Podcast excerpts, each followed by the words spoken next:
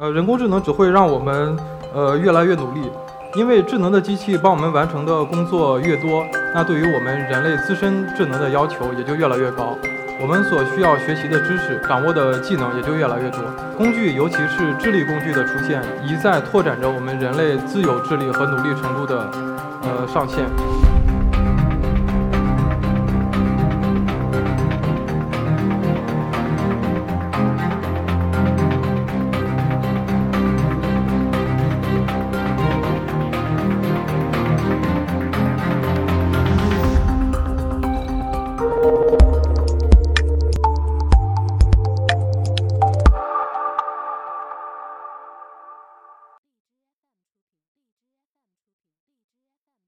呃，大家好，呃，我是 X Talks 讲者，呃，机器之心创始人赵云峰。在二零一四年初，国内还没有这么多人去关注人工智能的时候，我创办了一家 AI 媒体，去报道人工智能。呃，那现在我们也是国内最专业、最具影响力的人工智能专业媒体。呃，每天向全世界一百万的专业用户传递我们的中英文内容，呃，去帮助他们更加高效的学习，去辅助他们的商业决策。呃，那在做媒体的同时，我们也一直在探索，我能否用一些更加智能化的技术，去非常显著的提升这种知识传播的呃这样的一个效率。呃，所以今天的这个演讲，呃，就是对于过去我们对于技术和产品的一些思考。呃，过去我被问到最多的一个问题就是，你是在当时那个时点，你是怎么去想到去做一个人工智能媒体的？呃，那从外部环境来看。呃，当时所谓的热点和风口，其实也不是人工智能，但其实恰恰是这两个疑问，就是我当时去关注人工智能的一个原因。呃，就是一个外行者对一个新领域、新知识的一个好奇和学习。呃，当时我希望把这些东西给到一些和我有同样需求的这样的一些人，呃，同时也也希望去影响更多的人，呃，希望能够提醒大家，什么才是大家最应该关注的真正的前沿科技的知识。呃，去激发大家的想象力和好奇心，呃，而是我们不能被每天大量的无效的信息和所谓的风口和热点所所困扰。呃，过去我们的呃知识和信息呃出现了一个非常大的 gap，就像在这个柏拉图导论里提到说，呃，早期的希腊人呃他们会把世人的吟诵铭记在心，呃，成为他们一切生活的操作性智慧。呃，那后来我们有了印刷术和图书，知识可以更加广泛的传播。呃，但后来信息化和互联网的出现，啊，使我们的信息量有了一个爆发式的增长，啊，信息变得无处不在，呃，唾手可得。呃，再加上基于算法和这个社交关系的推荐，呃，这其实大大侵占了过去我们用于去深度思考和系统学习的时间。呃，这个时候信息和知识开始变得割裂。呃，信息量的增加会呃影响到我们对学习的这样的一个重视。呃，互联网在提供给我们了一个更加便利的获取信息的呃工具的同时，也在重塑着我们的思维方式和记忆，啊，使我们变得好像没有像以前那样的擅长学习了。啊，我们现在的科技巨头其实是垄断着我们现在的信息和知识，由他们控制着我们现在应该看什么，呃，学什么。那其实面对这样的一种现象，我们如何去解决呢？呃，其实很遗憾的是，我们人类自身的脑力、精力和时间都是非常有限的，靠我们自己的这个血肉之躯，永远也不可能和这些庞大的、呃永无止境的信息机器去做抗争的。呃，但是我们也有自己非常独特的优势，呃，那就是我们可以发明和创作呃创造各种各样的呃工具。过去我们也曾经被一些非常繁重。呃，和忙碌的体力劳动所困扰，呃，但是我们学会了物理，发明出来了各种各样的工具为我们所用，去取代了我们的很多体力劳动。呃，再回到刚才那张图，其实，在互联网之后，我们进入到了一个全新的时代，呃，我们有了一些更新的技术，那其实就是人工智能。呃，如果说互联网和智能设备让我们的信息量变得更多的，那人工智能就是可以帮我们更加高效和自动的去处理这些信息。人工智能去帮助我们获取知识，主要有两个层面。呃，第一个的话就是它可以去帮我们提升工作的效率，呃，帮我们去节约时间，让我们有更多的时间可以去学习。呃，比如说基于图像识别的医疗影像分析，可以辅助医生进行诊断。呃，那这样的话，其实医生就有了更多自由的时间去学习更加先进的诊疗方式，呃，或者是去参加更多的专家会诊。呃，那我们基于呃人脸识别的视频监控，可以从海量的视频中，呃，迅速而准确地找到这个犯罪嫌疑人，而取代了过去我们需要人力去一点一点筛筛查的这样的一个工作。那我们的警察就有了更多的时间去做一些更加专业的这样的一些研判。人工智能帮助我们获取知识的第二个层面是更加直接的，比起刚才我们所提到的图像识别和和语音识别。这样的一些技术其实更加接近我们人类的认知智能，所以它和我们人类的知识和认知其实更加的接近，呃，所以它发挥的作用也更加的直接。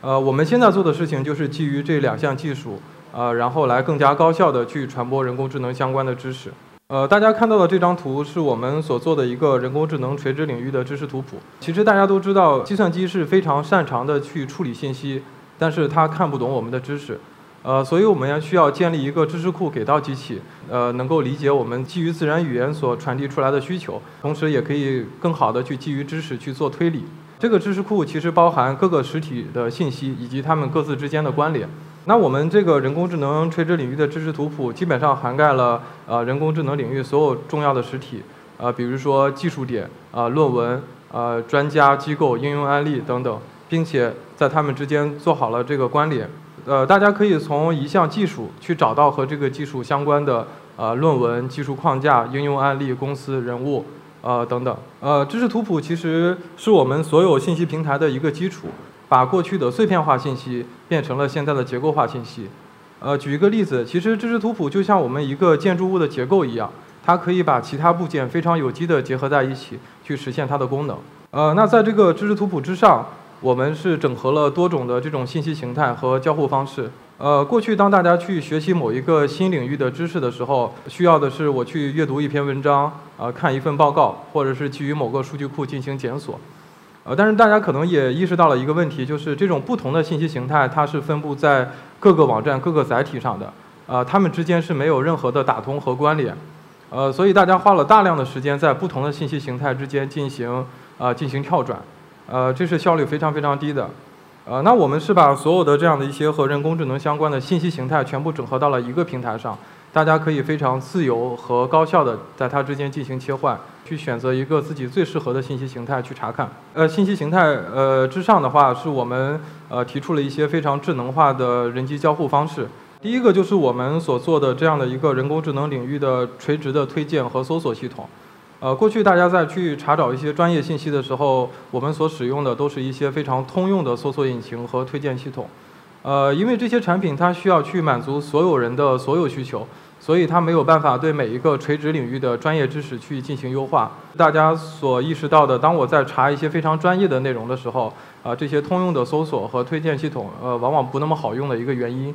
呃，那我们是呃对这个垂直领域的知识去进行了优化，对算法进行了优化。同时加入了大量的专业知识和人工判断。呃，人工智能从业者当希望去查找相关的信息的时候，在我们这个平台上得到的结果会更加的精准。同时，它也不会去受到其他无关内容的这样的一些干扰。第二个，我们呃比较创新的这样的一个人机交互方式是聊天机器人。过去大家在去呃查找一些问题的时候，基本上都是这样的一个步骤：去搜索或者或者是去找一些文章，从中找到一些有用的信息点，整理成我所想要提问的这个问题的答案。但是基于聊天机器人呢，我们可以基于这样一种任务式的对话，直接去发现我问题的答案，省略掉了过去很多的这样一些信息检索和处理的步骤。啊，什么是人工智能？什么是机器学习？什么是神经网络等等？那我们会给到他一个非常精准的、非常直接的答案。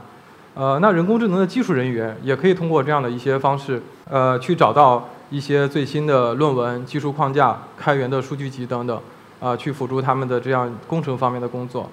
呃，那产业界的人其实也省掉了过去需要去从海量的信息中，呃，抽取出自己有价值的商业信息这样的一个步骤。啊，它可以针对这个企业自身的一些应用场景和需求，找到最适合自己的人工智能领域的应用案例，或者是最适合自己的潜在的商业合作伙伴。呃，基于这些智能化的交互方式，再加上了一些非常传统的大家比较了解的呃阅读和数据库的这样的一些交互形态，我们把它整合成了一种非常复合的这样的一种呃信息交互体系。呃，那用户其实就可以在任何时间点，基于自己当时最方便的方式，去选择一个和信息之间的交互方式，这个就大大提升了我们呃获取知识的一个一个效率。除了我们自己在做的这样的一个事情之外，呃，使用人工智能技术的这种知识服务平台也越来越多。呃，比如说大家在学习英语的时候，呃，语音识别技术可以帮助我们呃去识别和检测我们的口语发音，也可以根据每一个人自己独特的学习情况去给他个性化的推荐他自己所需的学习资料。呃，律师领域的人工智能可以基于一些语义识别的技术，呃，给到律师非常快速的检索出案件和条款，呃，使律师可以更加专注于具体呃一些案件的研究上。呃，我们相信这样的一些知识和产品会越来越多，呃，那大家呃也可以去更多的去发现和使用这样的一些功能。呃，那面对人工智能，其实我们没有任何的理由去排斥和恐慌，呃，我们应该。更多的去拥抱和使用它，让它为我们所用，呃，去扩展自己独特的这样的一些智能，因为这个才是我们人类之所以称之为人类的禀赋。人工智能帮我们所处理的工作越来越多，可能有些人他理想中的生活是这样的：机器帮我们处理好一切，所以我们人类可以做的就是每天重复的不经大脑的享乐。很遗憾的是，这种情况可能永远都不会出现。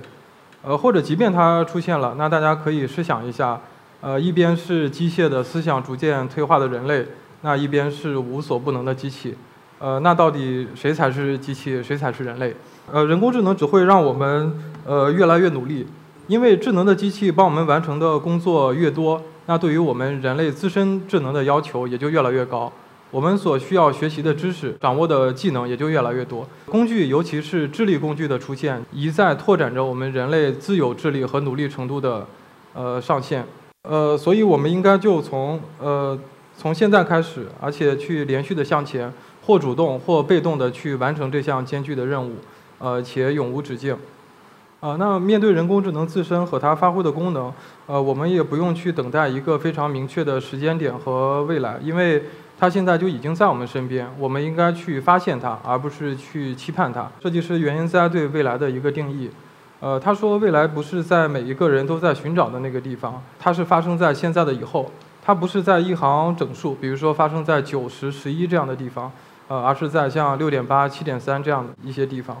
所以我们应该从现在开始，并且连续的向前。当然，和智力、思考、知识相关的一切工作。呃，都是非常非常辛苦的。就像，